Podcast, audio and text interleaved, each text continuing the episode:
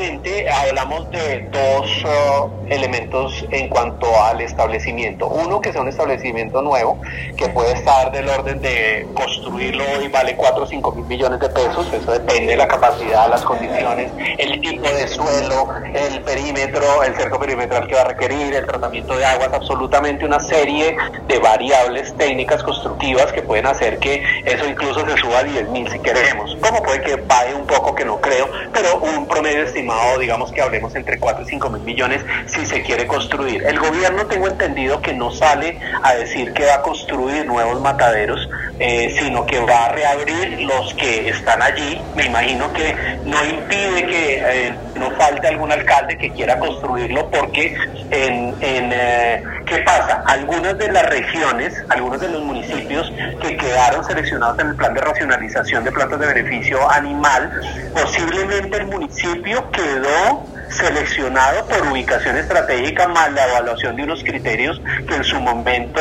bajo el plan de racionalización se determinaron, pero eso no quiere decir que sea ese mismo matadero, puede ser un matadero que no cumple con el uso de suelo, que es un terreno inundable, que tiene, no tiene servicios públicos, que el terreno no era del municipio, muchas, o simplemente la construcción no sirve y tienen que hacerlo nuevo. Entonces, eh, pueden darse varias situaciones. Una que tenga que construirlo nuevo en el mismo sitio, una que lo construya nueva en otro lugar, otra que adecúen, que es como que lo que tiene en el, en el en la, en la mira tiene el gobierno, que es que los que están los adecúen. Eso va a requerir unas inversiones importantes que también son relativas, pueden ser mil, pueden ser dos mil, pueden ser tres mil millones, no lo sabemos, porque eso depende también de la condición y el estado de cada planta. Lo que sí es claro es que eh, en el plan de racionalización que se hizo en el 2008, entre el 2008 y el 2011 más o menos, quedaron seleccionados 492 municipios. De esos 492 municipios, Hoy día, durante estos 15 años, se han cerrado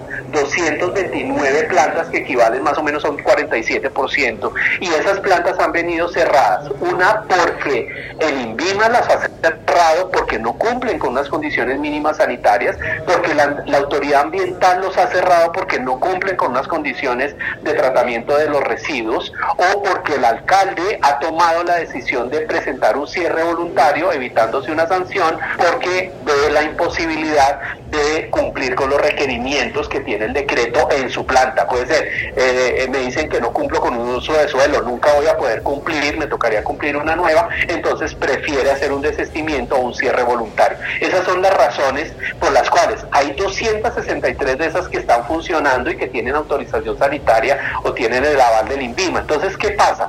Hoy día sí, de esos 229 municipios quisieran los alcaldes eh, abrirlos, ¿qué es lo que tienen que hacer? Tienen simplemente que hacer las inversiones, invertirle los mil, dos mil, tres mil, la plata que sea a cada planta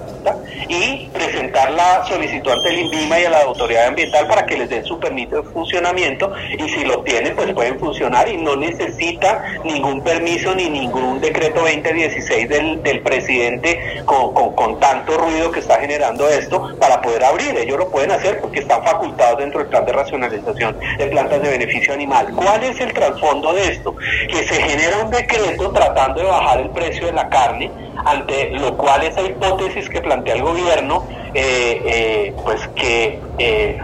digamos nosotros consideramos que deben evaluarla, porque en nuestro análisis no decimos que no se pueda, pero en los análisis que nosotros tenemos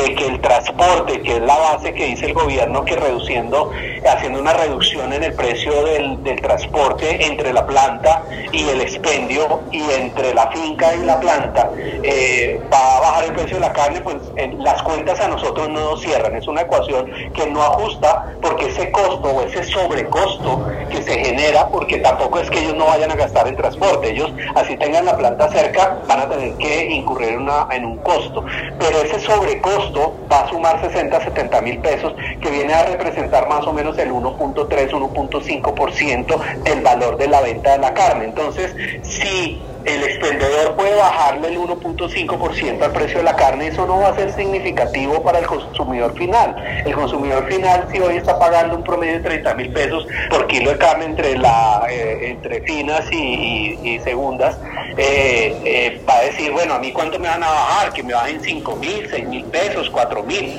pero un 1% significaría 300 pesos o 450 pesos si fuera el 1.5%. Entonces eso va a ser poco significativo, casi que el expendedor lo absorbe y dice, no, yo que me voy a poner a bajarle 400 pesos, yo prefiero seguir al mismo precio y yo esos 400 los recupero de toda la plata que perdí, por ejemplo. Entonces es una medida que nosotros eh, le hemos solicitado al gobierno que la revise técnicamente a ver ese impacto, si sí realmente nos demuestra al país que eh, esta estrategia de la reapertura de los mataderos conduce a bajar el precio y si lo logran, pues hombre, qué maravilla, eso sería excelente porque sería aplaudible para el gobierno que lograra algo que nosotros consideramos